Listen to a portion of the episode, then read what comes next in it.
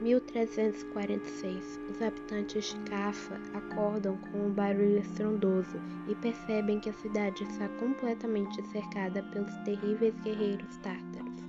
Sem forças para um confronto direto, os moradores de Cafa não têm outra alternativa a não ser resistir, mesmo sabendo que é apenas uma questão de tempo para a cidade cair. Tudo muda quando algo inesperado acontece uma doença misteriosa começa a devastar o exército invasor. A cada dia, mais e mais soldados tártaros morrem ao redor da muralha, e os invasores usam catapultas para lançar cadáveres podres para dentro da cidade. E isso faz a doença misteriosa se espalhar entre os habitantes de Cafa, aumentando ainda mais o número de vítimas. O desespero é tão grande que muitos decidem abandonar a cidade fugindo em navios rumo à Itália.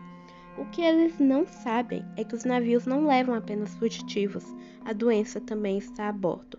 Assim, a famosa peste negra arrumou um modo de se espalhar pela Europa, deixando milhões de mortos em seu caminho.